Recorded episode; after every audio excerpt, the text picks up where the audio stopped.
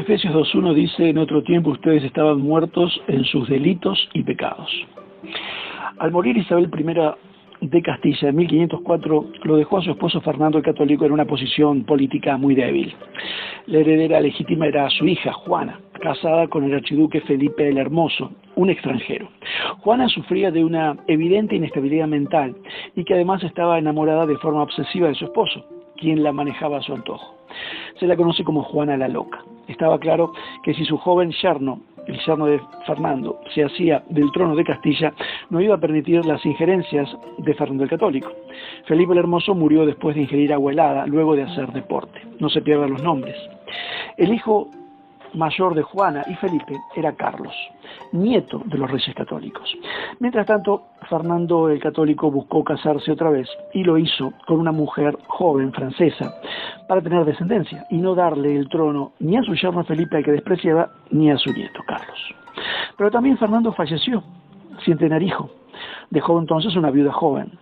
El heredero era ahora Carlos, el hijo de una loca y un hermoso, y nieto de los católicos reyes. Todo esto parece un culebrón venezolano.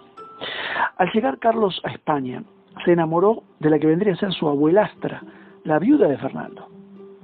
Ella tenía 29 años y él unos tiernos 17 años. De ese romance nació una niña a la que jamás Carlos reconoció como su hija, porque claro, era inconcebible que tuviera hijos con su abuela. De los pecados de juventud se olvidó. Siempre se reconoció un gran defensor de la fe católica. Luego de viudo, volvió a tener otro hijo con una prostituta, al cual tampoco reconoció, no podía. ¿Fueron tropiezos o pecados? En Efesios 2.1 el apóstol usa dos palabras que están relacionadas con estas dos condiciones y estos son los motivos por lo que nos dice que las personas sin Cristo están muertas. En primer lugar, usa la palabra delitos. Esta es una palabra que significa tropiezos en griego. Nosotros somos culpables de tropezarnos. No tenemos la intención de hacerlo, pero acabamos equivocando el camino. Empezamos con grandes ideales, teniendo una imagen de lo que nos gustaría ser. Es lo que nos proponemos hacer, pero en, ningún, algún momento perdemos de vista el objetivo. No logramos alcanzar nuestros ideales ni logramos convertir nuestros sueños en realidad. Esa es la impotencia de la vida humana. Esa es la señal de la muerte que se encuentra presente en la humanidad por todas partes. Pero además de esto tenemos nuestros pecados. Nosotros pecamos cuando desobedecemos a lo que sabemos que es la verdad. Esta es la causa de la inclinación descendente, el deterioro de la vida. La mayoría de nosotros empezamos teniendo unos ideales bastante elevados y con actitudes saludables.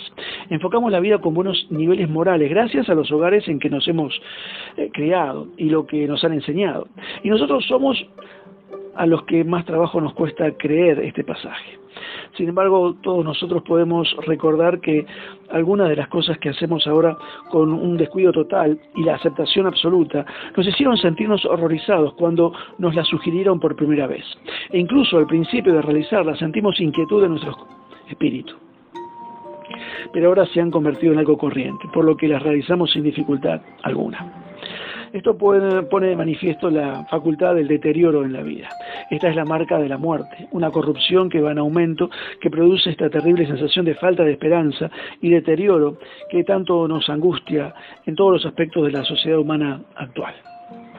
Que Dios te bendiga.